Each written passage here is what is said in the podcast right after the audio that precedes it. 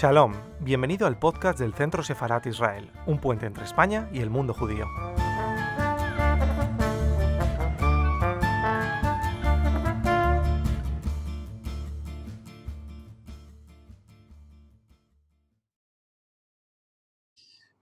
Como les decía, este es eh, eh, uno de los actos que desde Centro Sefarat Israel hemos preparado en el marco del programa Centro Sefarat Israel desde casa eh, y que incluye diferentes actividades que podrán ser todas pues, disfrutadas desde, desde, cada una de sus casas a través de un ordenador o desde un teléfono móvil. Eh, hoy eh, se encuentra además eh, con nosotros en esta, virtualmente el, director general del Centro Sefarat Israel, Miguel de Lucas, que nos acompaña, así como Gil Gildrón, el presidente de la Cámara de Comercio Israel-España y miembro de la Embajada de, España en Israel. a todos ellos y a todos ustedes les agradecemos vuestra participación, su participación hoy aquí. Em, vamos a hablar hoy sobre un análisis, vamos a tratar de realizar un análisis de la situación política y la situación social también que, atraviesa Israel y lo vamos a hacer de la mano de Salem Ergi, eh, quien, quien, ha tenido la, bondad de, atendernos hoy en este, en este acto. Eh, Sal nació en Barcelona, donde estudió periodismo. Eh, además, está en Israel desde finales de los años 90. Ha colaborado para, para muchos medios como El País, Canal Sur Televisión, Telemadrid, Canal Castilla-La Mancha, Telecinco, y desde hace unos años es el corresponsal y colaborador del Mundo, CNN en español, y RACU en El País, en Israel y en Oriente Medio. Em, además es colaborador también del diario Marca, es comentarista de partidos de la Liga eh, Española de Fútbol, luego ya nos aclarará de qué equipo es. Eh, en el canal de deportes de la televisión israelí y suele ser entrevistado sobre temas de España en medios, tanto en hebreo como en árabe.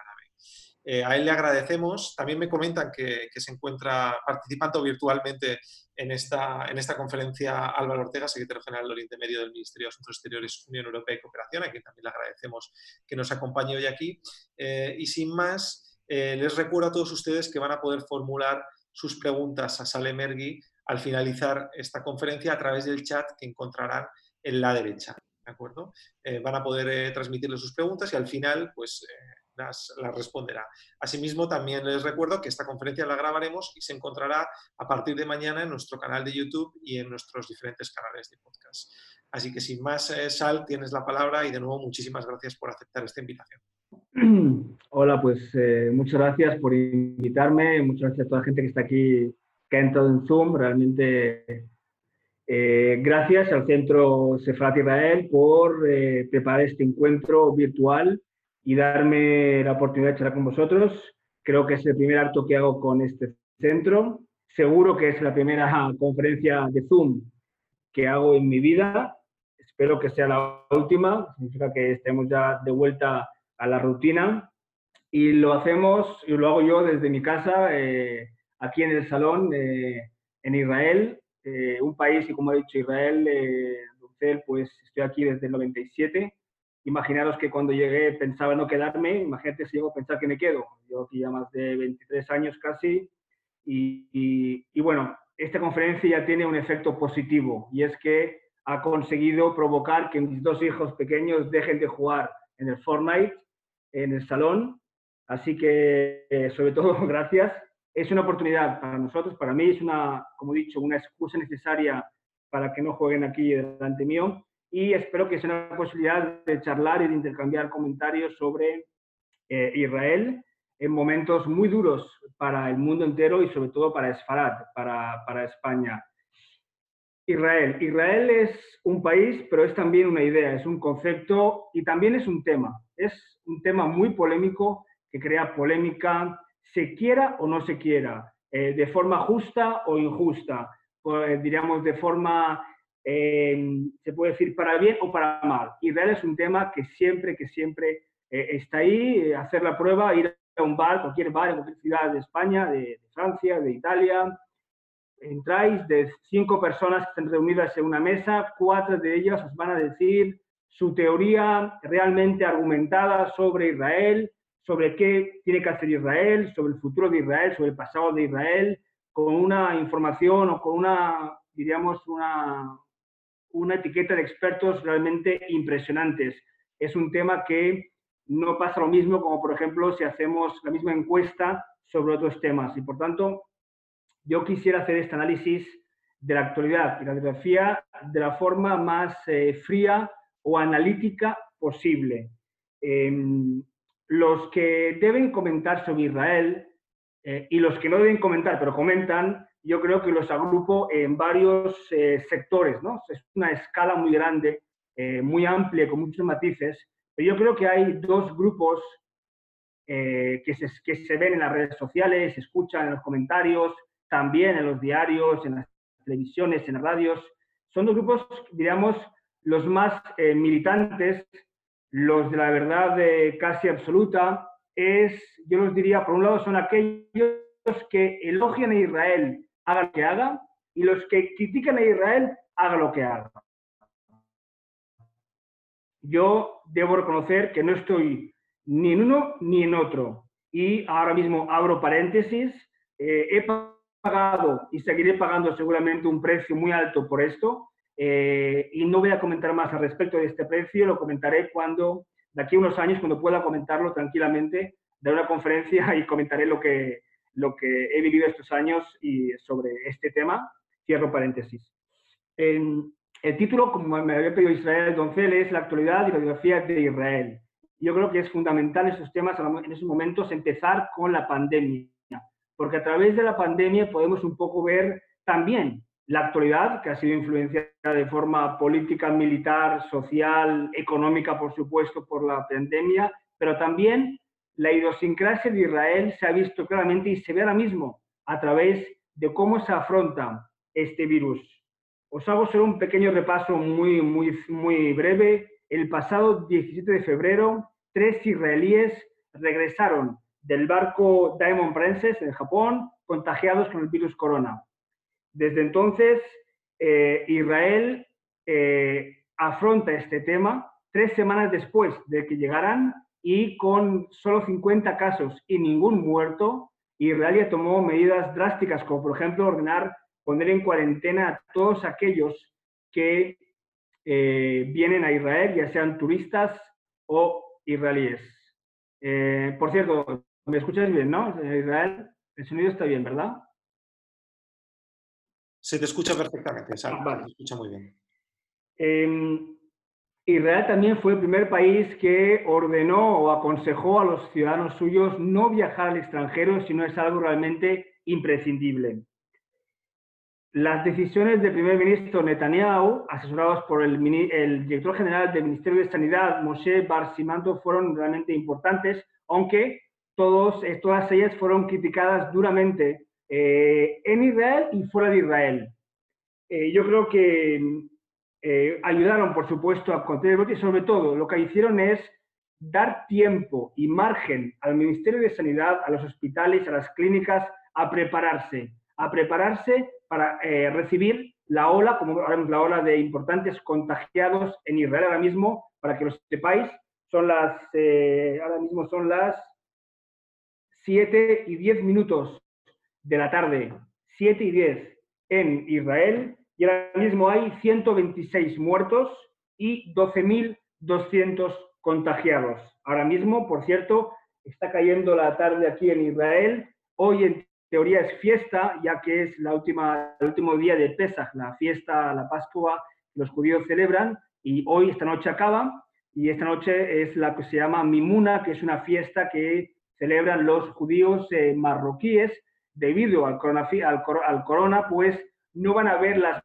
masivas fiestas eh, en todo el país, en las calles y en las pizzerías sobre todo, para romper este, esta semana en la que ha sido prohibido en este país, básicamente para los judíos, ha sido prohibido eh, comer eh, pan.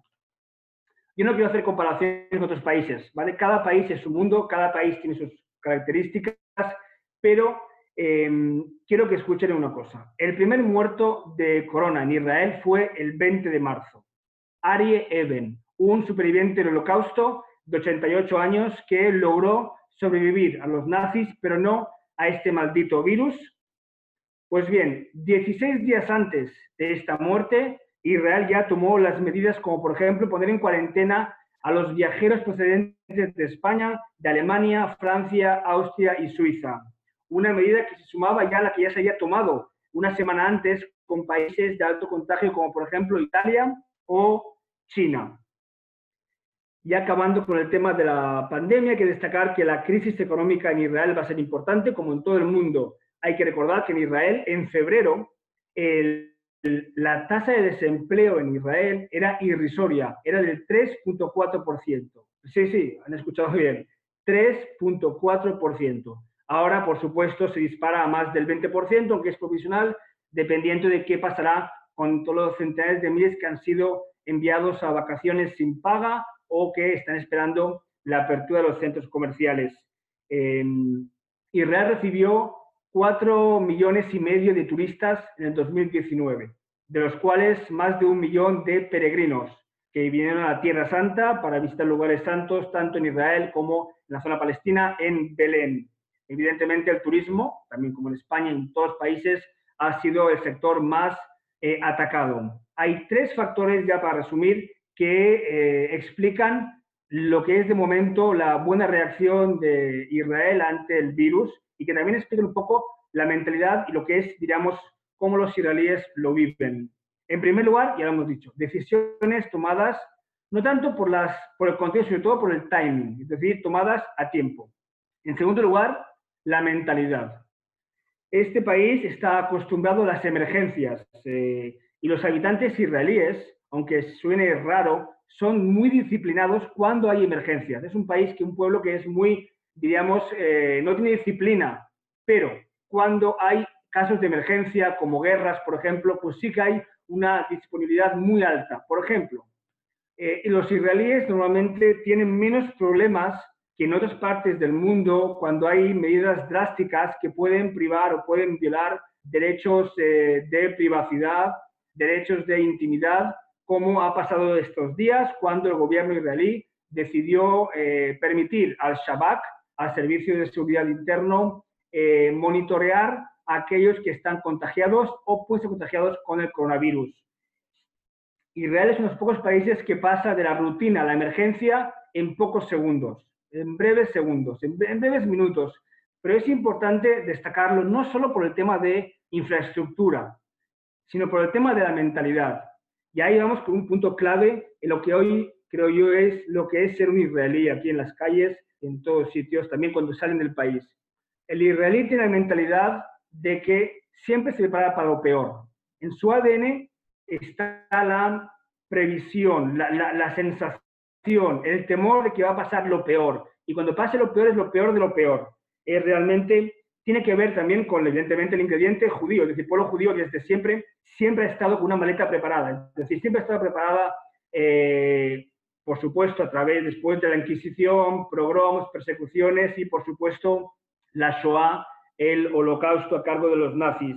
Y también es un, es un ingrediente israelí. Y ahí vamos a el trauma de la guerra de Kippur, el trauma de Yom Kippur, recordemos 1973, en octubre, cuando Siria y Egipto atacaron de sorpresiva a Israel.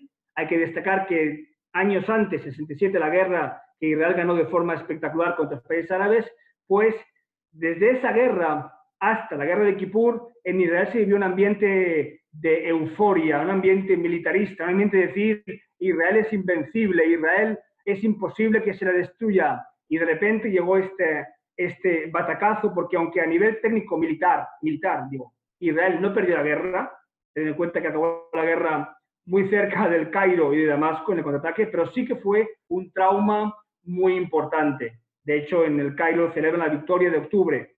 Y yo creo, en este sentido, que eh, en la televisión a veces se escucha cuando analistas o en la oposición dicen que el Ministerio de Sanidad está viviendo su kipur, es decir, está viviendo su jornada de no estar preparada. ¿Por qué? Porque he dicho antes elogios a Israel, pero también hay que destacar que hay eh, defectos. Por ejemplo, eh, en los últimos 10 años, en el gobierno de Netanyahu, el Ministerio de Sanidad ha sido también, eh, como otros países, bastante, diríamos que, abandonado a nivel de presupuesto.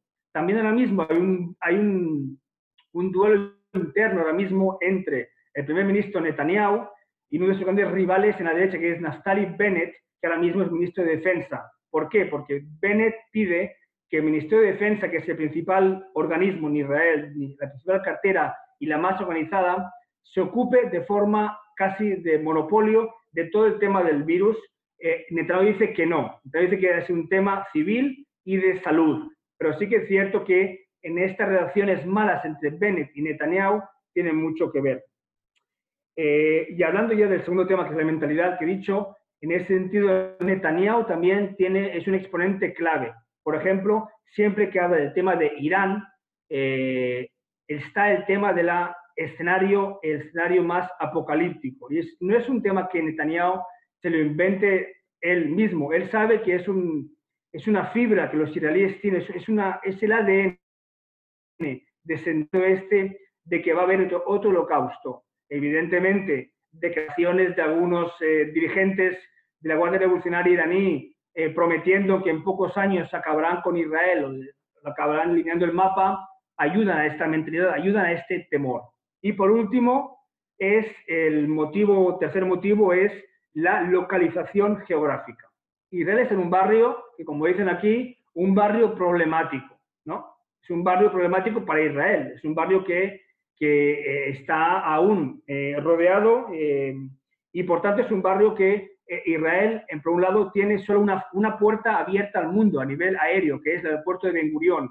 No hay como en Europa 28 países, fronteras libres, abiertas y vulnerables. Aquí es un país que está cerrado. Tú no ves en los pasos fronterizos que hay en Israel, tampoco en Ben Gurión, por supuesto, no ves eh, a conglomeraciones de sirios o libaneses que entran a Israel, por supuesto que no, e incluso de los países árabes que tienen acuerdo de paz con Israel, como son Egipto o Jordania, el flujo de entradas y salidas es infinitamente inferior al que podemos ver entre Francia, España o España y Portugal. Es por tanto el aislamiento este, el aislamiento que durante años y años eh, se ha promovido y han promovido países árabes, en este caso beneficia a Israel contra el coronavirus. Eh, como he dicho antes, una de las principales eh, medidas que tomó el, Israel fue el tema del Shabak. Shabak es, como he dicho antes, el Servicio de Seguridad Interno Israelí. Como sabéis, en Israel hay dos servicios de inteligencia, perdón, hay tres eh, inteligencias, como se dice, israelíes. uno es el exterior, el famoso Mossad, Ahora creo que Mossad está monitoreando todas vuestras direcciones. No, es broma.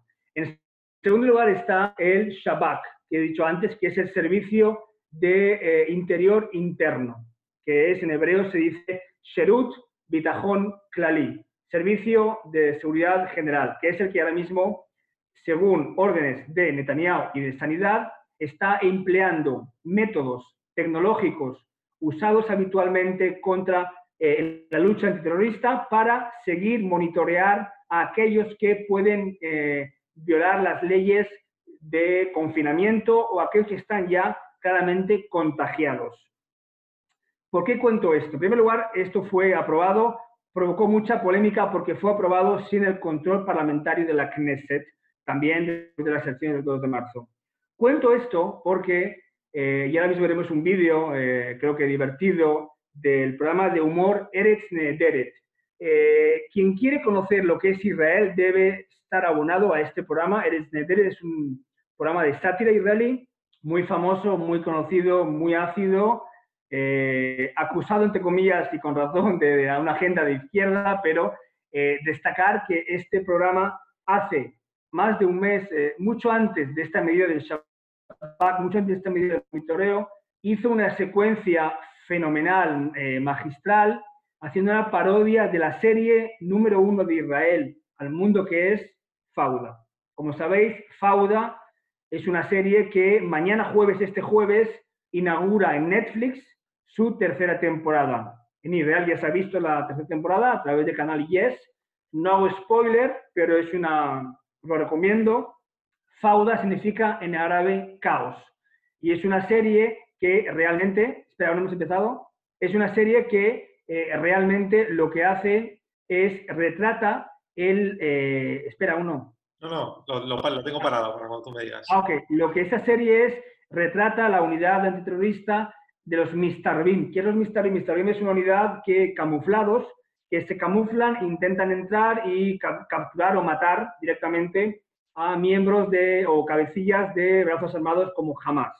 Para muchos israelíes, esta serie es propaganda palestina porque humaniza a esos cabecillas. Pero para muchos palestinos, esta serie es eh, propaganda israelí o sionista porque humaniza a estos agentes israelíes.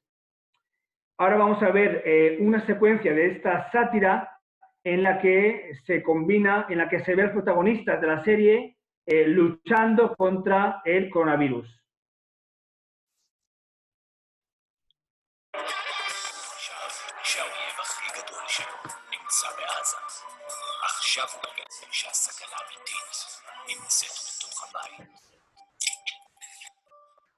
חיסלנו את הפנתר משכם.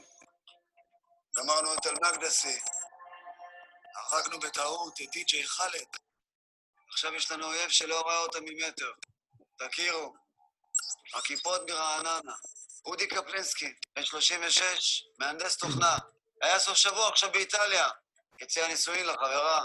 כמה זמן הם זה לא משנה, רונלי. העניין הוא כזה, הוא חזר לארץ. הוא מפר את תנאי הבידוד. מסתובב חופשי. בין ילדים, זקנים, נשים, תינוקים. בן מוות! ליאור, אתה רוצה לדפוק על השולחן? קודם תחטא את הידיים. לפי מידע שקיבלנו, יצא היום בבוקר לזרוק את הפח. אחרי שהוא קיבל תיאבון, המשיך משם למסע הדבקות קטלני. אבן שרמית! אני קוטף אותו, אני גומר עליו!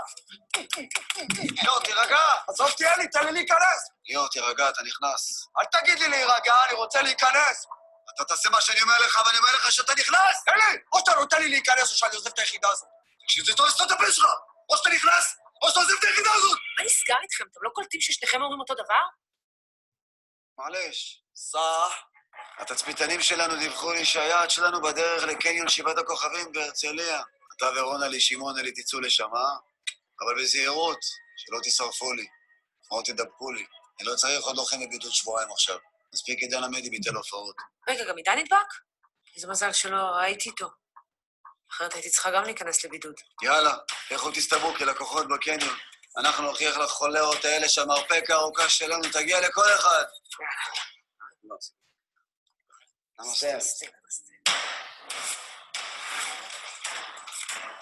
אלי, אני בפנים, איפה המלוכלך? עדיין לא מראה את עצמו. ולמה אתה בלי מסכה לעזאזל? מסוכן מדי. טייב. יפה. רונלי שמעונלי, מה איתך את בעמדה? חיובי. מה זה, למה עלית על חיג'אב? אנחנו בהרצליה, לא בדהריה. אין להשיג בשום מקום מסכות. הייתי חייבת משהו ממגן. אוקיי, חברים, אני מזהה את המלוכלך. הוא אוכל ג'בטה, כנראה יצא מדוקטור ג'בטה. הדוקטור הזה הוא מוכן לראות, אה? סיפור שפוטה. ליאור, תתחיל לסגור עליו, רונלי, תחבקי עליו מלמעלה. לא, אלי, אני בחוץ. הסתובבתי פה עם החיג'אב, אז כתבו אותי לעבוד ב-H&M. לא, גברת, אין לנו את זה בשמאל, רק באקסטרה גביר, בסדר? יאללה. ליאור, תקשיב טוב, אתה לבד עכשיו. הכל תלוי רק בך. קטן עליי. אני חיסלתי לבד את כל עזה. סח! סח, סח, תתחיל תנועה. חייבים להוריד את הפצצה המתעטשת הזאת.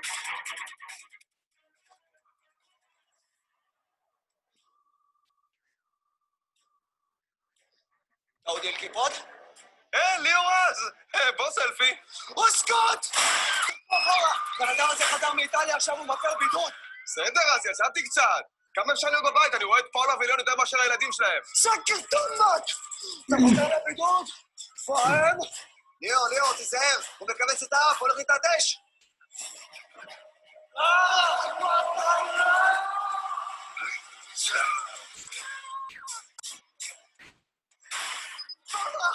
רונה, אני חזרתי, תכניסו תגבורת! למה עשית את זה? אני בסדר. העיקר שתפסנו את הכיפות. הצלתי את החיים. לפחות 14 יום הקרובים. אני אעשה הכל בשבילך. אני אוהבת אותך. אני אוהב אותך, רונה. מרפק אותי ליאור. ההודעה ארבע, Welcome to Corona, העונה שתדביק אתכם למסך. Sal, disculpa, mientras, mientras quito este vídeo, un pequeño paréntesis para, para, saludar y dar la bienvenida también en esta conferencia al embajador de, de España en Israel, Manuel, don Manuel Gómez Adigo, que nos acompaña hoy también aquí. Queríamos aprovechar para saludarle y te devuelvo, te devuelvo la palabra. Gracias. ¿Me escuchas bien, no? ¿Me escuchas bien? Sí. sí. Bueno, bienvenido, embajador. Eh, pues, eh, como habéis visto en esta parodia de Fauda, hay varios, eh, diríamos, eh, elementos más allá de la, de la, broma. En primer lugar, eh, el primer punto que yo veo claro es que este programa siempre se adelanta, digamos, a nivel social a lo que va a pasar. En segundo lugar, como, como veis, por ejemplo, la discusión entre el, entre el protagonista, Leo Raz, que es el actor, que por cierto es un actor que aparte de ser actor, él en su servicio militar fue también un agente de este comando, y el, su jefe, su jefe y estaban discutiendo sobre el mismo tema. Es decir, estaban discutiendo todo el rato. Eso es el reflejo de que en Israel se discute constantemente. Yo creo que si en Israel no discutes, no existe. Yo cuando llegué aquí lo aprendí, llegué con unos modales un poco más, eh, digamos, educados de Barcelona y realmente aquí la, típica frase de dos personas, tres opiniones, dos judíos, tres opiniones, aquí es realmente, eh, es cierto, es decir, eh, completamente cierto. Y otro aspecto interesante, ustedes fijado, cuando la protagonista, la ayudante de, de Leo Ras, cuando eh, está en el centro comercial y de repente está de dependienta del centro comercial, vestida con jihad, con un velo. Es decir, esto también no es casual, no es un error, sino que refleja que un fenómeno interesante en los últimos años es que hay cada vez más eh, mujeres árabes israelíes que trabajan en estas en tiendas de ropa, eh, tiendas de ropa institucionales, como también en las farmacias. Son dos centros donde hay cada vez más mujeres árabes israelíes eh, que se puede ver. Entonces este programa un poco, esta sátira lo refleja todo. Ya acabando con la pandemia, eh, tomando, diríamos que quizás como percha esta pandemia, se puede un poco vestir la, ropa, la radiografía de Israel. ¿No? La, pandemia expone a este país, por ejemplo, a uno de los grandes retos, que es la integración de los jaredíes, es decir, de los ultraortodoxos. Jared significa temeroso de Dios. Temeroso de Dios eh, hoy en día es el 12% de la población israelí. Y con esta pandemia hemos visto, según habéis leído en los diarios o visto en televisión, que eh, es el principal sector foco de los contagios. Evidentemente, no es casual. Por un lado, eh, el contagio hoy es más fácil porque viven en, son familias numerosas, casas pequeñas, pero también refleja un poco la idiosincrasia de este importante grupo del 12% de los israelíes eh, en Bnei Brak, en el barrio de Miasharim, en Bet Shemesh, en algunos barrios más de Jerusalén, y es que es una especie de estado dentro de un estado, es decir, son cada vez más eh, jaredim, gente, personas eh, sector que viven más pendientes de sus normas, de las normas que dictan los rabinos, de las normas que dictan la halajá, la ley judía religiosa, que no tanto del Estado. Y en esta pandemia ha habido realmente una, especie de despertador duro, amar, amargo, porque durante muchas semanas o días eh, el público en general, los jaredíes, no, dieron mucha importancia a este virus, sobre todo porque algunos rabinos importantes, como por ejemplo el rabino Kanievski en Bnei Brak, eh, les decía que debían seguir rezando, pese a que las normas y la instrucción del gobierno era no hacerlo. Solo cuando vieron, empezaron a ver muertos eh, que llegaban muertos, es decir, veían imágenes de muertos en las comunidades eh, judías eh, ultraortodoxas en Estados Unidos y después de que rabino Kanievski diera la orden, porque veía que era realmente en serio, en ese momento sí que tomaron cartas en el asunto, como hemos visto, y por cierto, otro dato importante, como sabéis, los jaredíes tienen una relación muy sensible, muy difícil con los soldados, con el ejército para los jaredíes lo importante es estudiar la Torah y no ir al ejército, que como sabéis es un, eh, un servicio obligatorio. En esta pandemia hemos visto muchos soldados de protección civil que han ido, por ejemplo, a Bnei Brak a repartir comida o a vigilar y por tanto ahí hemos visto, como aquí han dicho en la prensa israelí, una especie de reencuentro de, de este sector con, los, con el ejército. Otro foco que seguramente veremos en los próximos días las últimas horas he visto ya que ya empieza a ser un poco, a ser un poco más, de, más notable, es también, perdón, en el sector árabe, el sector palestino, árabe-israelí, que es el 21%, en el que, por ejemplo, vemos ahora mismo cada vez más colaboración con la policía. otro cuerpo en el que hay siempre una desconfianza hacia este cuerpo policial muy importante. Eh, hoy en día he dicho que hay el 12% de jaredíes. Aunque tengan siempre mucho poder en el gobierno, aún es el 12%. Pero en el 2045, según todas las previsiones oficiales, serán del 20%. 20%. ¿Qué quiere decir? Que aquellos que esperan que Israel esté gobernada por una teocracia judía religiosa, aún deben esperar. Em, es más, incluso dentro de 100 años, cuando sea más del 50%, dudo mucho que esta mayoría, minoría convertida en mayoría, quiera establecer un régimen basado en la halajá, porque ellos saben, y lo dicen, una minoría, la mayoría lo dicen, ellos saben que perjudicaría no solo a Israel como conjunto, sino sobre todo a ellos mismos, a esta minoría de jaredíes. A ellos les prefieren un gobierno tal y como está ahora, que es un gobierno, una mayoría mismo laica. Algunos ven este escenario de esta teocracia con temor, por temor y, por, también por, entre comillas, amor a Israel. Otros lo ven con esperanza, porque esperan realmente que Israel se convierta en una teocracia para decir que, mira, no solo Irán es una teocracia musulmana, sino también tenemos en Oriente Medio Israel, que es una teocracia judía. Yo creo que aún estamos lejos de esta, de esta visión.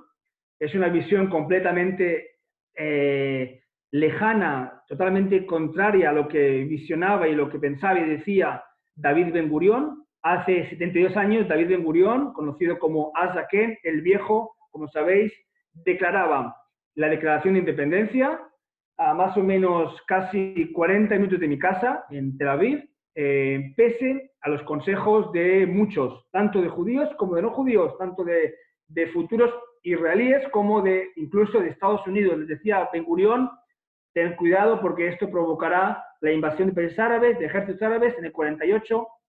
Ben Gurión dijo, ahora o nunca. Ben Gurión dijo que Naciones Unidas les dio a ellos, al, llamado Yeshuv, a la comunidad judía, la posibilidad de hacerlo tras el abandono de las tropas eh, británicas del mandato de, de, Palestina, el mandato británico, recordando la resolución de Naciones Unidas del 47, meses antes, en noviembre del 47, que eh, eh, la resolución de la partición de, en dos estados, el Estado árabe y el Estado judío. Es cierto que Ben Gurión es más recordado por, por otras perlas, como por ejemplo cuando dijo textualmente en Israel, para ser realista, hay que creer en milagros. Pero la frase esa que dijo en ese momento de ahora o nunca eh, es realmente eh, importante porque fue realmente lo que llevó a la creación del Estado de Israel y luego ya hablaremos un poco también de cómo afectó a los eh, palestinos. Pero esta frase del milagro, aún muchos aquí en Israel la usan, la usan y recuerdan que Israel aún, pese a que es una potencia militar, es una potencia que tiene una central nuclear en Timona, pese a todo, aún Israel lo considera un país a nivel objetivo, digamos, de datos de población de 9 millones de habitantes frente a más de 350 millones de habitantes de países eh, básicamente hostiles hacia Israel. Y si vamos al plano que yo no uso y creo que no es el adecuado, pero no hay que obviar, que es el plano el judío musulmán, pues evidentemente en Israel hay 7 millones de judíos, de 9 hay 7 millones de judíos, frente a, eh, hablamos de 1.500 eh, musulmanes en esta zona y más, eh, más Israel, en cualquier caso, no es el país diminuto del 48, ni en territorio ni en, población. Hemos dicho que tiene 9 millones. En el 48, en el 48 tenía 800.000 habitantes, que son 700.000 judíos y eh, unos 150.000 árabes. Hoy tiene 9 millones y un dato importante, es uno de los países con mayor crecimiento demográfico del mundo. No solo los jaredíes y los árabes israelíes o palestinos tienen una familia numerosa, tienen un índice alto, sino que incluso los laicos de Tel Aviv, los laicos en general israelíes, su índice de natalidad es superior a la media europea. Eh, muchas veces preguntan, ¿qué es Israel? Yo creo que Israel son muchas cosas, pero la radiografía de Israel, yo, si me obligan con una pistola, me dicen con una pistola, da una definición o te mato, yo creo que debe ser, en mi opinión, es un país de contrastes.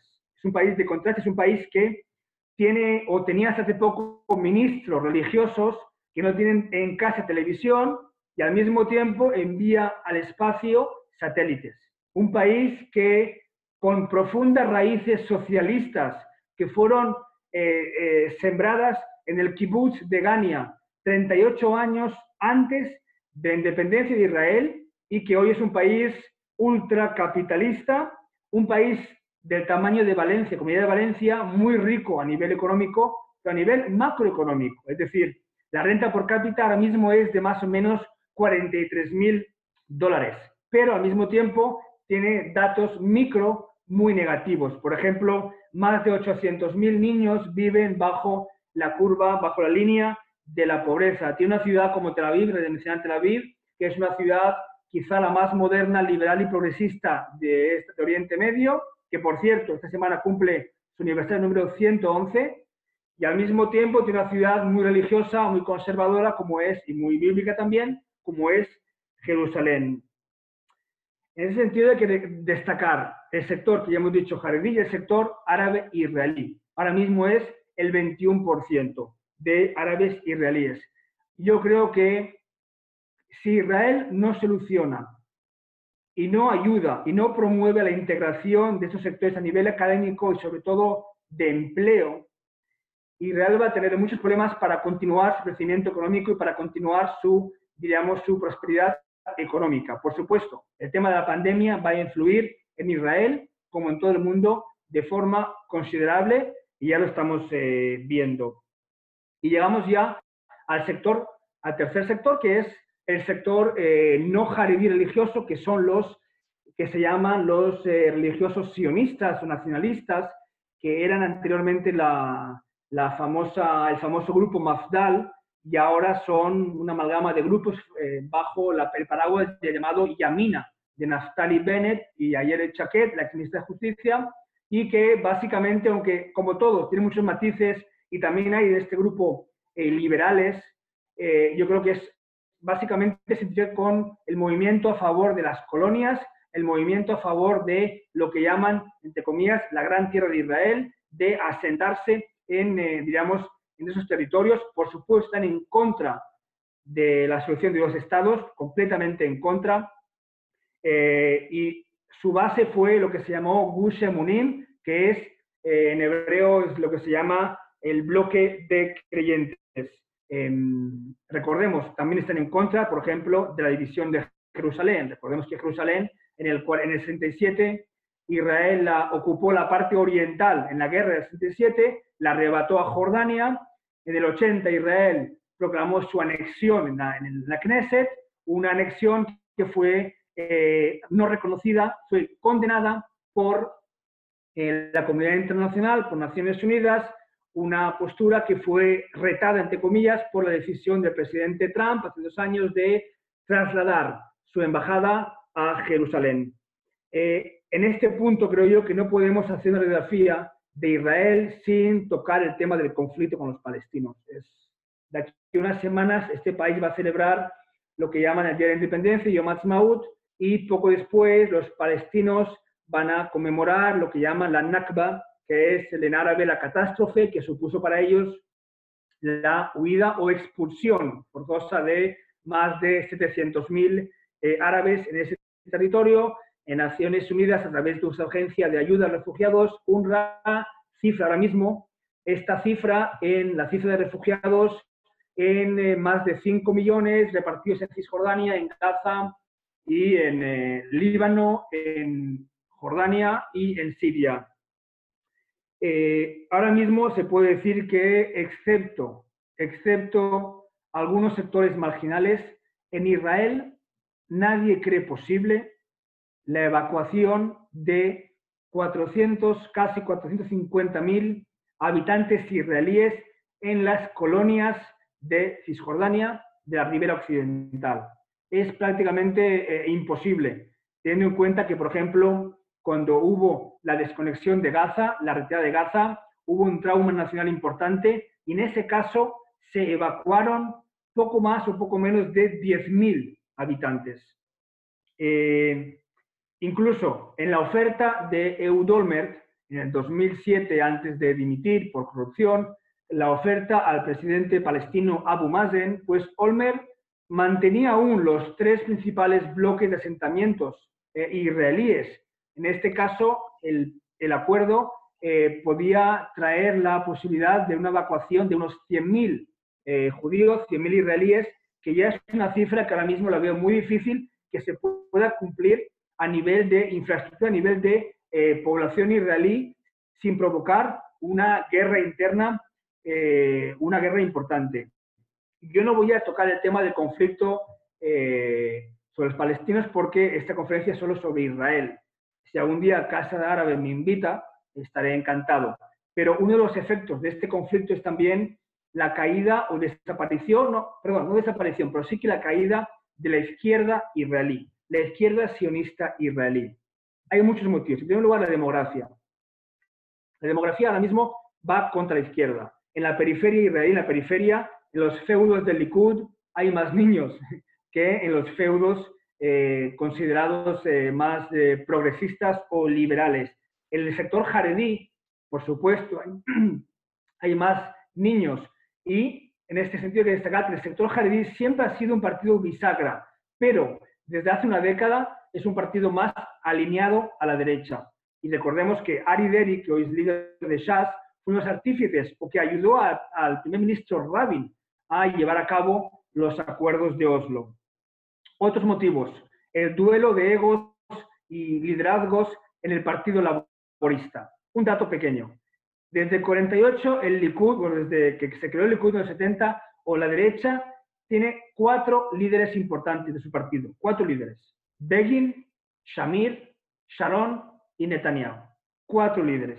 El Partido Laborista, solo desde 2013, ya tiene cuatro líderes y dentro de poco el quinto, es que aún queda partido, que son Shelley Ejimovich, Isaac Herzog, Avi Gabay y Amir Pérez, que eh, se ha quitado el bigote en una apuesta diciendo que no, entraría en un gobierno Netanyahu, pero ahora mismo se quedará sin bigote y seguramente se quedará sin eh, partido. También gran parte de la izquierda ha votado últimamente, últimos años, a bloques de centro izquierdo, como fue el de Kadima con Olmert, Sharon, pero Olmert sobre todo, y Tzipili de 2009. Recordemos que Livni 2009 ganó a Netanyahu en las elecciones pero no fue capaz o no pudo, no dejaron formar gobierno. Netanyahu fue mucho más hábil o más sutil eh, en el sentido de crear alianzas con los religiosos y en ese sentido Livni se pasó a la oposición. Pero, volvemos al conflicto, hay dos eventos clave en la sociedad israelí que afectaban a la izquierda israelí. Por un lado, la intifada y por otro la retirada de Gaza.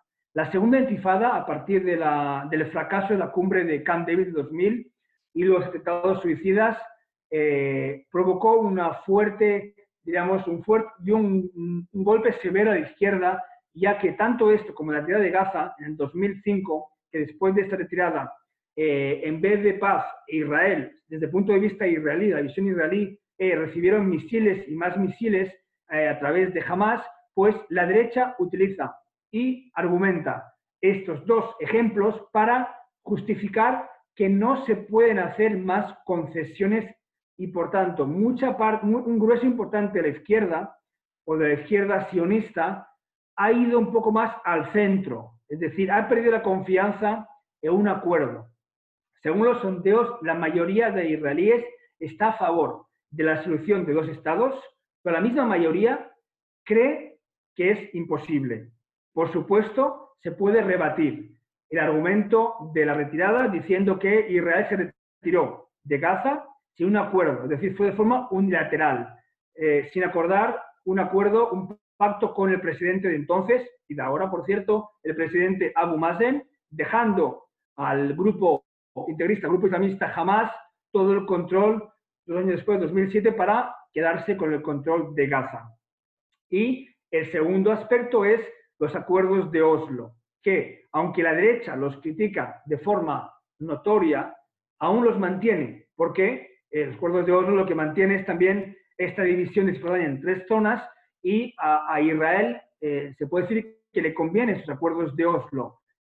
Em, son dos argumentos importantes sobre no solo izquierda, sino más o menos en la sociedad israelí. Y acabo ya con el tema del traumático asesinato, el magnicidio de Rabin, que también, por supuesto, golpeó a la izquierda y también golpeó a la sociedad israelí.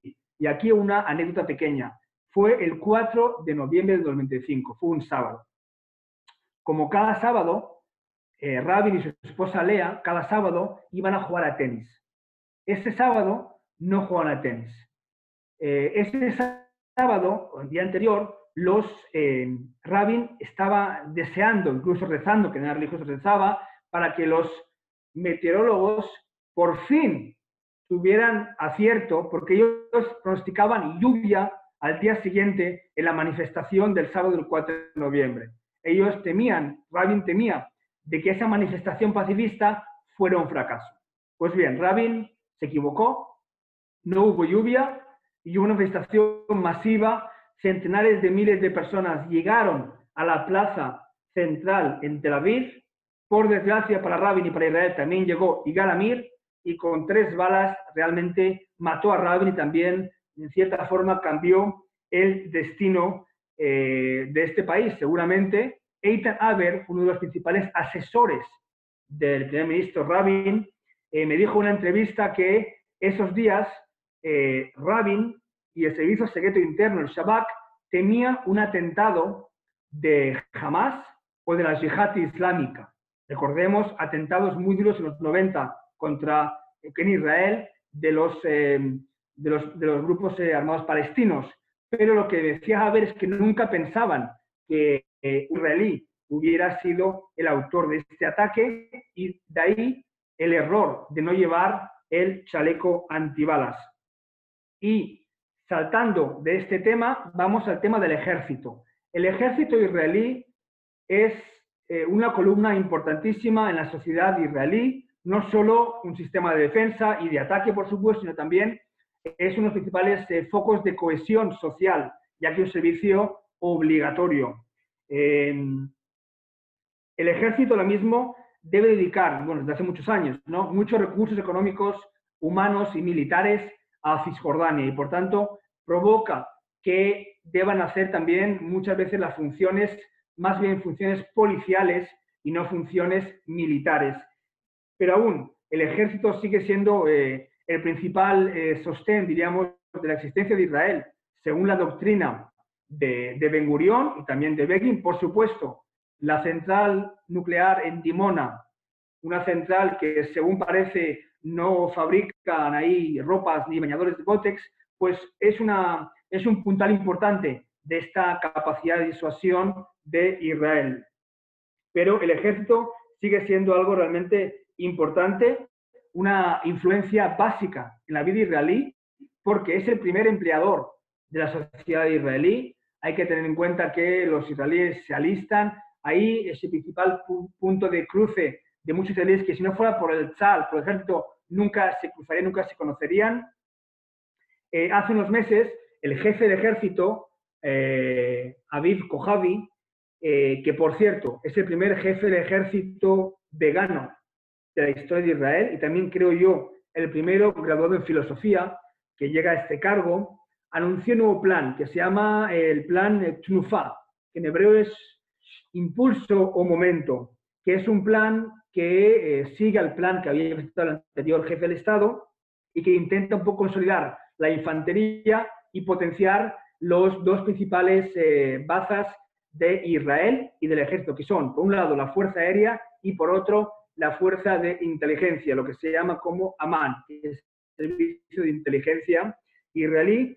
Y la novedad en este, en este plan es que se crea un nuevo departamento que se llama el Departamento de Irán. Es el departamento que llaman del tercer círculo, es decir, el círculo que, eh, tercer círculo de amenazas en el mapa este de amenazas que Israel tiene. Todo esto, estos planes, están ahora mismo supeditados a la fuerte crisis que seguramente también ellos se verán afectados. En los últimos años eh, hay que destacar, y esto no se sabe, pero como sabéis, un israelí, cuando cumple 18 años, un chico tiene que hacer el ejército militar, que militar, que son dos años y ocho meses. Si es una chica, tiene que hacer eh, dos años.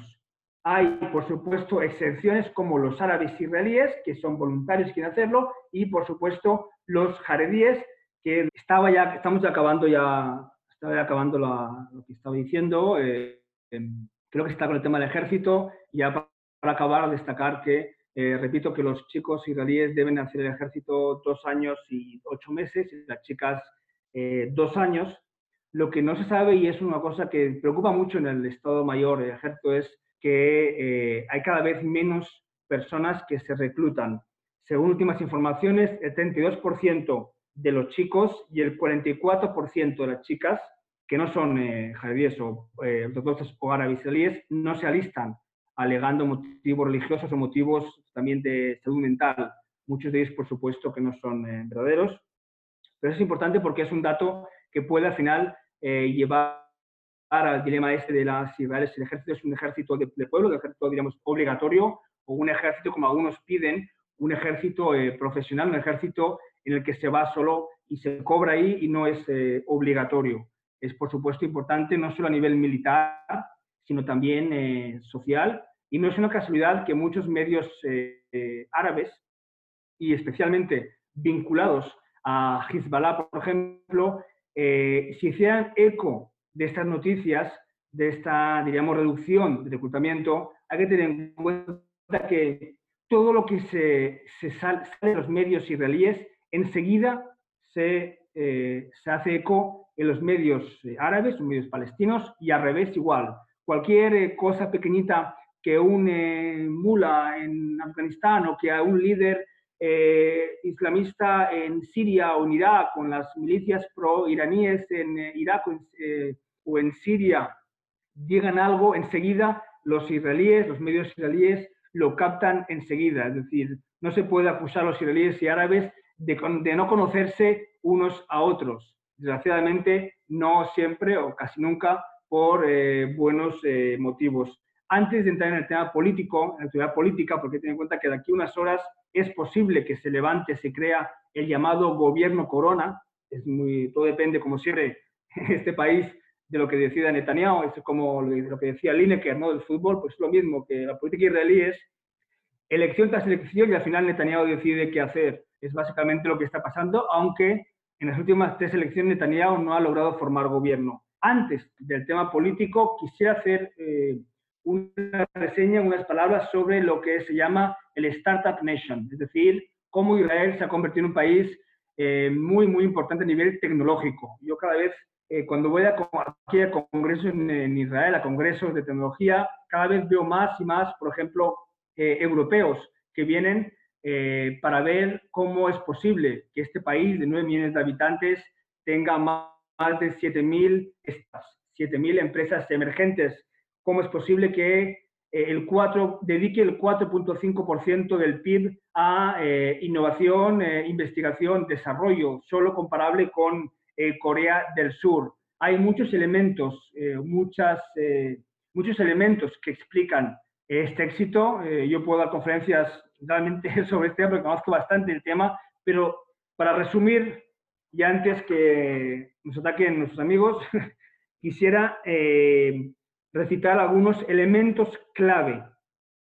Son elementos puesto no pueden ser adaptados o no, algunos no, algunos no adaptados fuera de Israel, porque son propios de una idiosincrasia y el ecosistema israelí, pero son importantes conocer. En primer lugar, la mentalidad de ir al grano del israelí, no temer nunca al fracaso. Esto me han dicho muchos españoles que han venido aquí a conferencias o han hecho acuerdos con innovadores israelíes o con startups israelíes y me decían que aquí no hay temor al fracaso, es decir, el fracaso una maldición, es una bendición, una plataforma para poder seguir al próximo startup pensar en lo grande. Es decir, una persona israelí cuando crea una startup en Israel, por ejemplo, en Jerusalén o en Ramat Gan, en sabe que su mercado es muy limitado.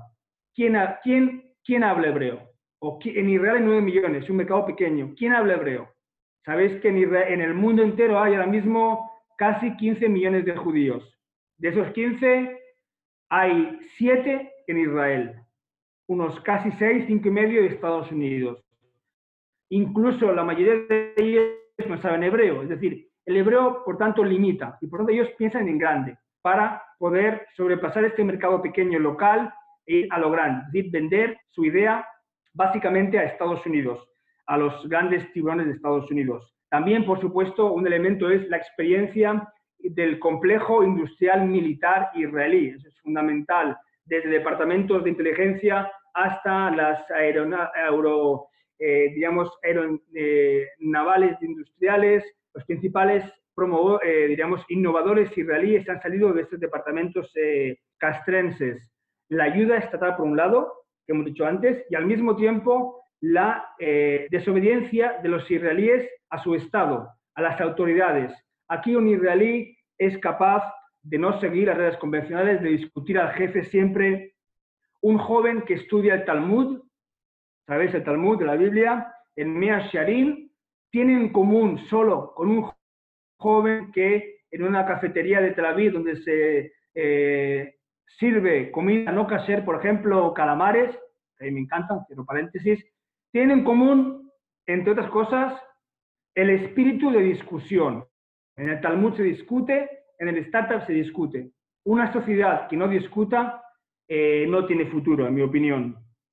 Eh, y también, por supuesto, la base de conocimiento. conocimiento es fundamental, pero también la imaginación, también eh, saber improvisar, la improvisación. Simón Pérez, el ex primer ministro israelí, que para mí fue uno de los principales líderes de Israel, creo que después de Ben Gurion o incluso de Begin a nivel de, de influencia, ¿no? Más allá de derecha o izquierda, a nivel de influencia, es decir, gracias a Pérez eh, está Dimona, por ejemplo, o también está gran parte de la industria tecnológica. Pues una entrevista a Pérez eh, me dijo que los israelíes en general las sociedades deberían eh, usar más la imaginación que el conocimiento. Pérez, por cierto, era un fanático de eh, la investigación cerebral. Finalmente murió con un derrame cerebral, es la ironía del destino, pero desde siempre, pese a su edad avanzada, siempre pensaba que eh, la clave era la nanotecnología, la inteligencia artificial, que es fundamental en muchos aspectos y será mucho más en economía, no solo en el ejército, en economía, en, incluso en la cultura, incluso en, eh, temas eh, sociales, incluso ahora, por ejemplo, como vemos a nivel mundial, esta campaña contra la, pandemia es fundamental tener tecnologías eh, importantes, tecnologías que, que, puedan solucionar todo tipo de problemas, porque una máquina no se contagia, una máquina no muere en ese sentido, y, y un ser humano sí. Y ya, por último, el tema del bloque político, para no enrollarme mucho, que ya es un poco tarde creo, el tema político ¿Cuánto nos queda, Israel? ¿Nos queda mucho? Ah, no, bueno, nos quedan, eh, puedes tomar unos minutos más y abrimos un turno de unos 10 minutos de preguntas. Vale, pues en las próximas horas, eh, Netanyahu, a ver, volvemos a las elecciones del 2, del 2 de marzo. Netanyahu ganó como partido y como bloque, pero no logró formar gobierno. No tiene los 61 diputados necesarios de 120 en la Knesset, 120, 61 no tiene para formar gobierno que él quiere, que es un gobierno solo de derechas con la ayuda de dos partidos ultra ortodoxos. Por tanto, tiene, está obligado a o a negociar un acuerdo con el, con el líder centrista Benny Gantz o intentar pescar algunos transfugas. Ya tiene una, Orle Levy, que una centrista de derecha, centrista de social que fue a las elecciones en la plataforma del Partido Laborista y de Mérez y ahora está a favor de Netanyahu.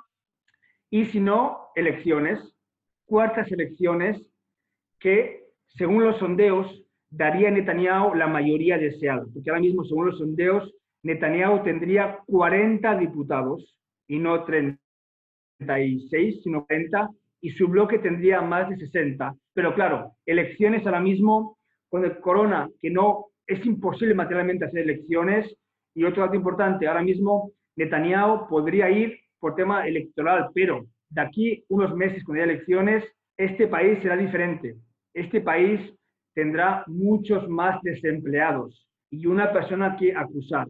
Dicho esto, los sondeos normalmente no se equivocan y dan siempre ventaja al partido del Likud porque a nivel objetivo, más allá del tema de, de la habilidad retórica de Netanyahu y de sus habilidades políticas frente a un novato, entre comillas, político como es Gantz, a nivel objetivo, hoy en día en Israel hay más gente con ideología de centro derecha que de centro izquierda. es un tema que Gans tiene, o el que, el que venga en lugar de Gans, del centro izquierda o izquierda, lo tiene en cuenta y por tanto tampoco es, no es casualidad que los principales líderes del, de la izquierda israelí que han logrado eh, gobernar y ganar elecciones han sido Rabin, que fue un importante jefe del ejército israelí, y por supuesto Ehud Barak, que llegó al cargo, ganó las elecciones en Netanyahu de forma eh, muy importante, muy amplia, y Barak llegó cuando era, en ese momento, el soldado más condecorado en la historia del ejército israelí. Eh, dicho esto, volvemos. De aquí unos minutos, unas horas, cuando, acabe la, cuando empiece esta noche, hasta medianoche, ese plazo que el presidente Rivlin ha dado para que Gantz y Netanyahu formen un gobierno. Si no, Israel entra en un periodo de 21 días, de 21 días para formar gobierno. Cualquiera de la Knesset puede hacerlo. Si no lo logra, elecciones. Y elecciones ahora mismo es realmente sería una maldición para los israelíes, teniendo en cuenta el gasto económico que va a crear. Y ya para acabar, hablamos mucho de la, de la izquierda o del centro, de la derecha. Solo un dato que he recuperado para esta charla y que, un poco explica la transformación. En las primeras elecciones de Israel, eh, de la Knesset, la primera Knesset que se formó, fue en febrero del 49. 14 ¿eh? de febrero del 29, de 49, perdón, 49. En esa fecha, Mapai, que es el Partido de los Trabajadores eh, que es el germen de lo que hoy es el Partido Laborista, consiguió 46 escaños, 46 escaños. Y el segundo fue el Partido de los Trabajadores Unidos, 19, luego el Frente Religioso Unido, 16, el Gerut, que fue el embrión del Likud, 14, los llamados liberales o sionistas, generales, 7, y los comunistas, 5. Eh, Progresistas, 5, y por último, había un blog que se llamaba Los Sefardíes, Origen Oriental, que ahora está en el Likud, eh, cuatro. A todo esto hay que añadir el problema enorme que tiene Netanyahu, que es, a más del virus, por supuesto, es en mayo empieza su juicio por corrupción, tres casos, caso 1000, caso 2000, caso 4000, en los que básicamente está acusado por dos temas importantes. Eh, recibir muchos regalos caros de magnetes amigos y también su obsesión por tener unos medios de comunicación favorables, una cobertura favorable. Él, por supuesto, dice que es inocente y que es parte del ataque del estamento judicial y de las élites y de los medios de comunicación. Y ya para acabar eh, con una frase, y volvemos al, al virus, volvemos a la pandemia, una frase que escribió uno de los principales escritores en la historia de Israel, casi, casi premio Nobel de la Paz, de, perdón, de literatura, aunque también podría ser de la paz, de literatura, Amos Oz, ya fallecido, que eh, en su libro, uno de sus libros, escribió lo siguiente, el fanatismo es extremadamente pegajoso, más contagioso que cualquier virus. Bien, pues eh, muchísimas gracias. No, no, podemos darte ningún aplauso virtual, eh, Sal, pero muchísimas gracias por esta conferencia y por tan interesantes reflexiones. Eh, y ahora vamos a proceder al turno de preguntas que ya pueden ir formulando a través del chat, que como decíamos antes encontraréis a la derecha. Así que si alguno de ustedes quiere, quiere trasladarle alguna pregunta a Sal, pues es el momento. vamos a ver si, si nos van llegando eh, Isaac Levy tiene, tiene una pregunta. Eh, pues a ver, Isaac, si quieres, incluso te puedo dar.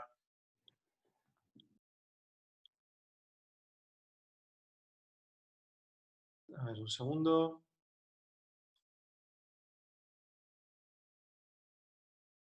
Bueno, Isaac, ahora no le, no le vemos. Perdón. Sí, cuando quieras, si nos quieres decir la pregunta.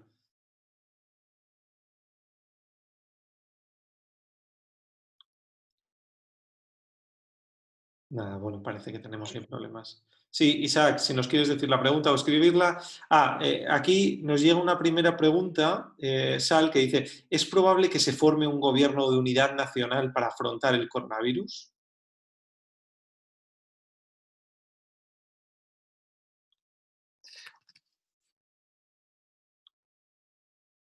Sal, eh, disculpa que no, que no te oíamos, ahora ya sí, puedes, puedes comenzar a responder. Eh, perdón la pregunta, que no no he escuchado Sí, la la, pregunta. la pregunta es, ¿es probable que se forme un gobierno de unidad nacional para afrontar el coronavirus? Nos nace un usuario que está registrado con un número y por tanto no, no sabemos su nombre. Sí, bueno, yo he dicho que sería el gobierno Corona. Es una cosa que realmente Netanyahu intentó, eh, entre comillas, vender a Benny Gantz. Hace tres semanas Benny Gantz era el líder de un bloque muy fuerte, bloque azul y blanco, pero debido básicamente a, a- a coronavirus, no tanto por, los, eh, por el tema sanitario, por el tema económico, pues Gantz dijo que hay que hacer todo lo posible para un gobierno de emergencia. El tema es que es un gobierno de emergencia de, contra el coronavirus, pero según la oposición, el ministro de Sanidad seguirá siendo el mismo y en momentos de mucha eh, crisis económica, el plan es un gobierno de más de 30 ministros. Así que de emergencia a lo mejor será poco, pero sí que es cierto que si no fuera por el coronavirus, seguramente estaríamos ahora en una realidad política muy diferente y seguramente, seguramente, casi ya con seguridad, las cuartas elecciones. Muchas gracias. Eh, tenemos, eh, a ver si tenemos alguna pregunta más. Eh, a ver, eh, ¿hay realmente, nos pregunta Joana Aguiló, ¿hay realmente alguna posibilidad de que se constituya un Estado palestino en los próximos años o todo seguirá igual? Eh, a ver, hay que tener en cuenta, o yo creo que ahora mismo, la, como decía antes, eh, las perspectivas son muy, muy negativas. Por un lado, tienes en la parte palestina dividida, en la parte palestina hay gobierno de Hamas en Gaza, gobierno palestino en Cisjordania. Eh, no tienes una, el, digamos, el principal actor que puede llevar a cabo este milagro, que sería un acuerdo y dos estados, es Estados Unidos. Ahora mismo Estados Unidos, y no solo por la pandemia, sino por el presidente Trump, no están a favor de los estados, con su plan está claro, el plan de, de Trump, los palestinos lo rechazan porque, claro, no llega ni a la mitad de sus aspiraciones. Eh, yo creo, desgraciadamente, que en los próximos eh, meses y también años será un escenario muy, muy, muy difícil de llegar a ese sentido, como decía antes, por temas políticos israelíes internos y también por temas eh, coyunturales internacionales. La Unión Europea cada vez tiene menos voz en esta, en esta región, en este conflicto.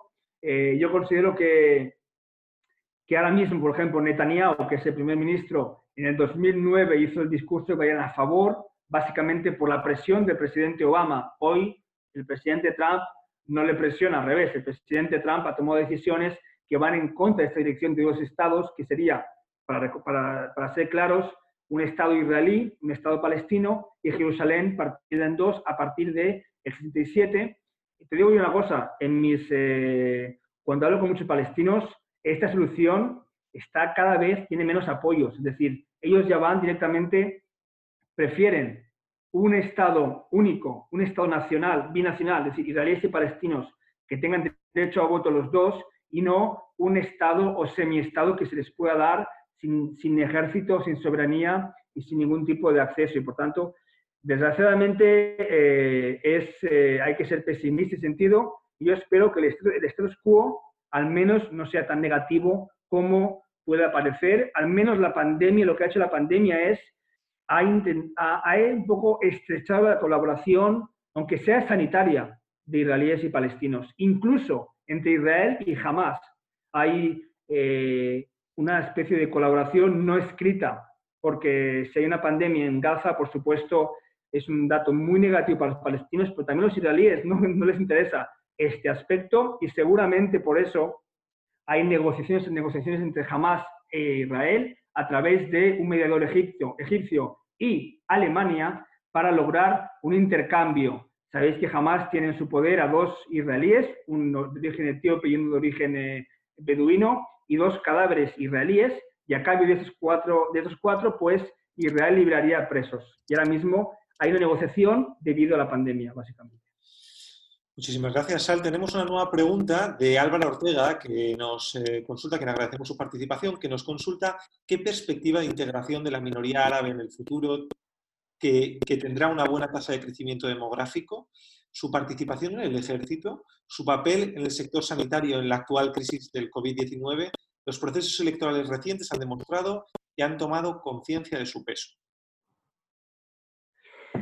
Sí, bueno, el sector árabe israelí no es como todos los, como todo en este país hay que tomarlo con matices, con muchos matices. No todo es homogéneo, no todos los ortodoxos son como los que veis en la serie o la serie Stitzel, no todos saben cantar ni tocar la guitarra, tampoco los árabes israelíes son todos la misma, eh, digamos, fibra. Hay dentro de la sociedad árabe israelí, que es un 21%, es una sociedad vibrante, sociedad que, que tengo ahí muchísimos amigos y estoy muy relacionado con ellos, y ahí hay una sociedad, hay, una, hay unas tendencias y unas corrientes fascinantes. Hay un grupo aún, por ejemplo, que es el Balad, que es el partido más extremista, que está totalmente en contra de cualquier tipo de relación con Israel. Y luego hay cada vez más árabes israelíes que piden, que, que, que, dicen que hay que estar más, digamos, integrados en la sociedad israelí. Eso sí, que Israel les dé las herramientas, que Israel, por ejemplo, eh, permita, no hablo yo del tema del racismo en, eh, en, las calles o, diríamos, a nivel ambiente,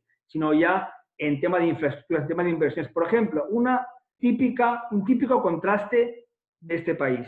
Netanyahu es acusado, yo digo con razón, de usar a los árabes israelíes, básicamente a los diputados árabes israelíes, en cada campaña electoral para incitar contra ellos. Al mismo tiempo, los árabes israelíes te dicen, y es verdad, que Netanyahu, en el gobierno más derechista en la historia de Israel, el que ha dado más dinero, más inversiones, 15 mil millones de eh, shekels al sector árabe.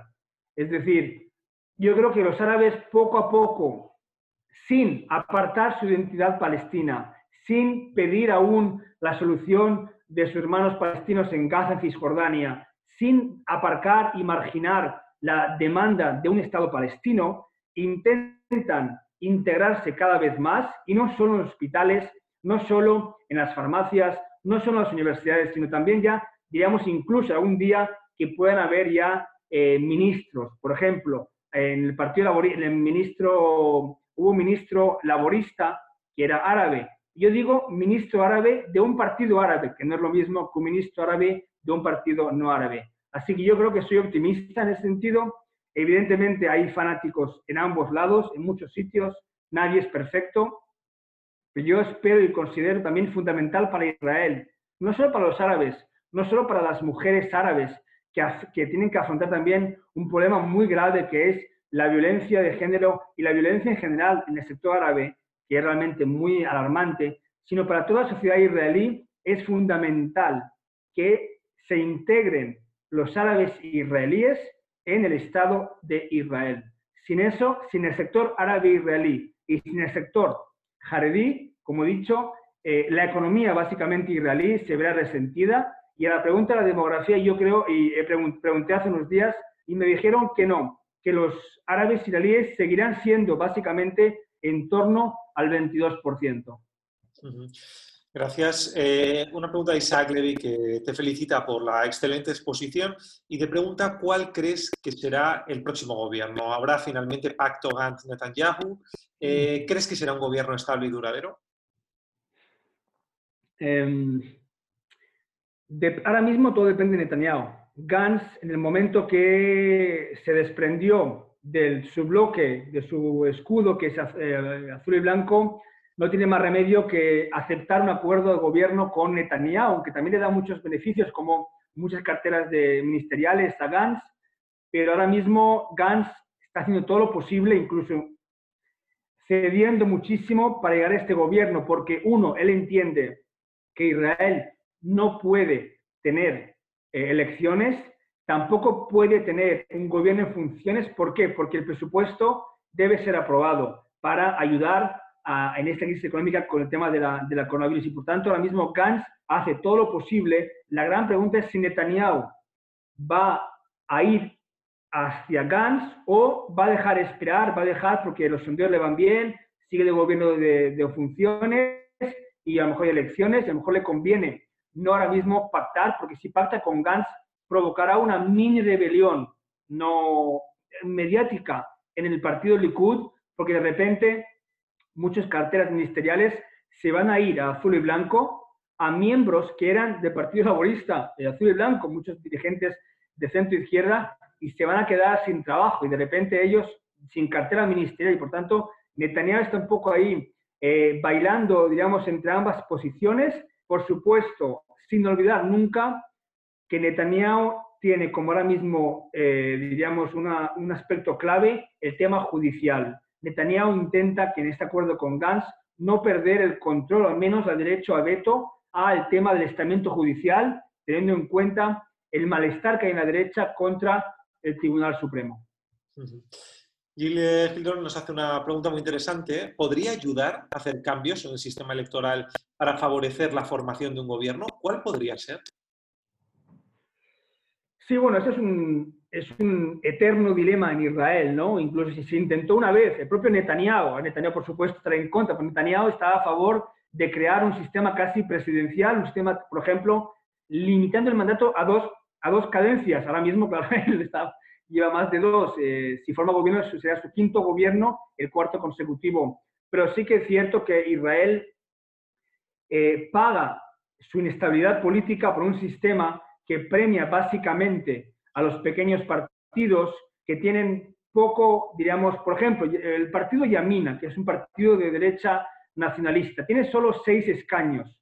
Con solo seis escaños, ahora de 120, el ministro de Defensa es de su partido, el ministro de Educación de su partido, el ministro de Transporte de su partido. Es decir, tiene más poder de lo que la sociedad israelí eh, tiene en realidad. Y por tanto, eh, yo creo que para Israel sería positivo acabar llegando a dos grandes partidos, básicamente como el Partido Republicano, el Partido Demócrata en Estados Unidos, sin olvidar, obviar, claro, todos los sectores que hay, sectores importantes que hay.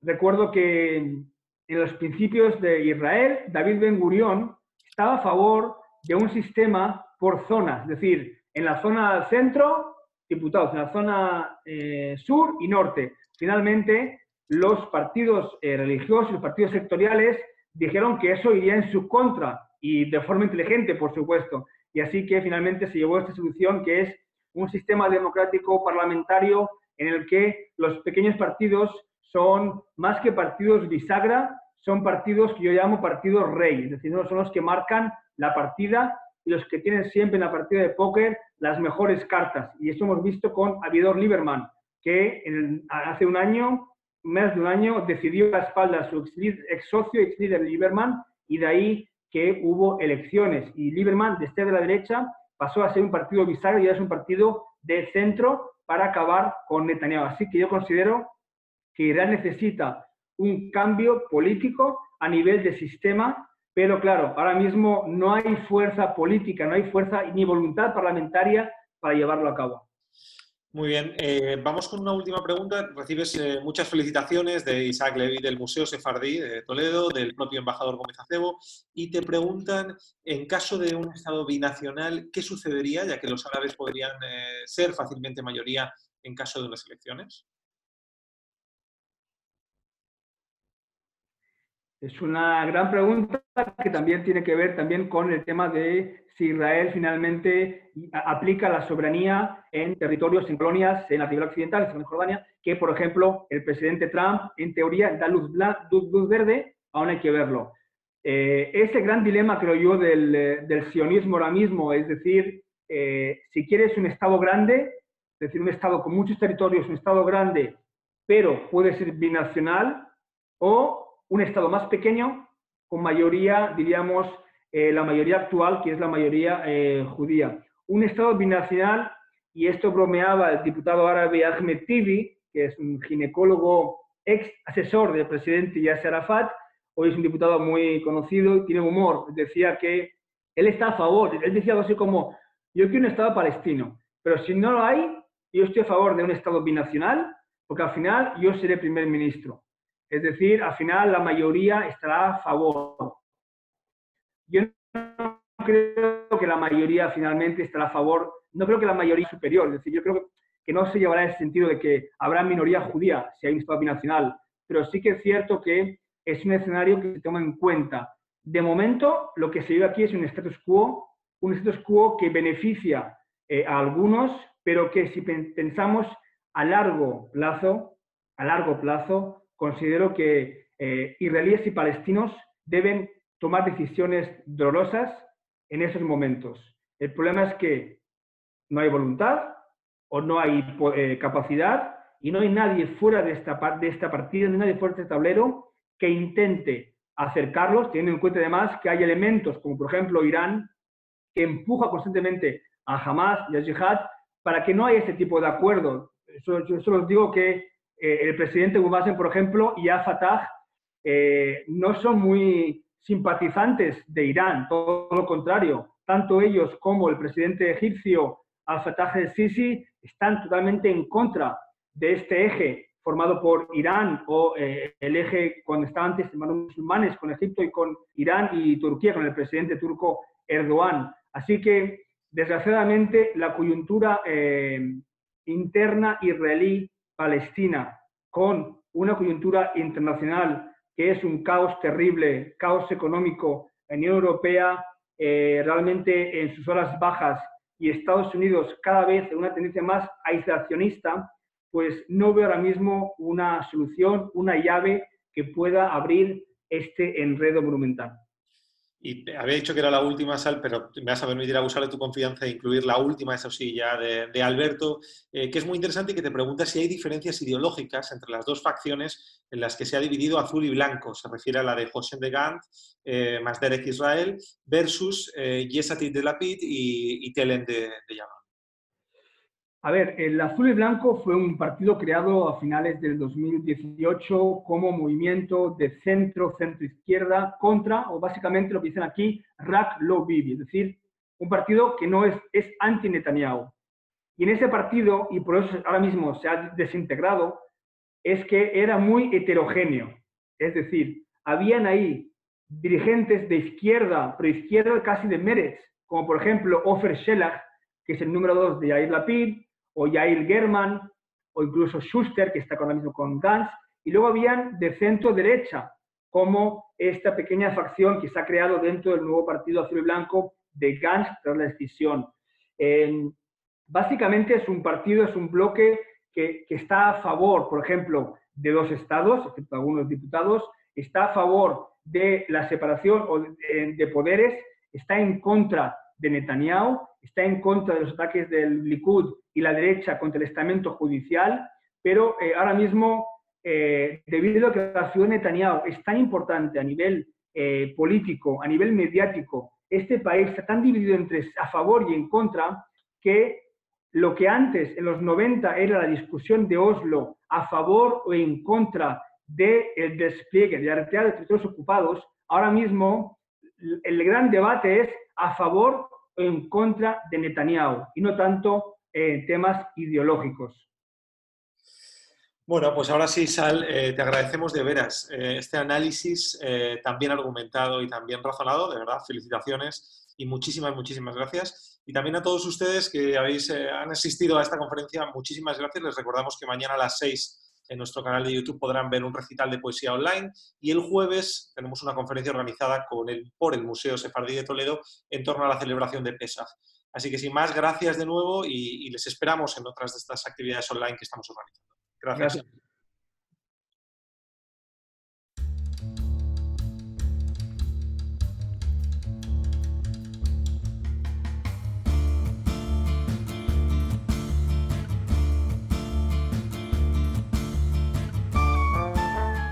Gracias por escucharnos. Recuerda que también nos puedes seguir a través de Instagram, Facebook y Twitter con el usuario arroba Centro Israel o si lo prefieres en nuestra página web www.sefarat-israel.es.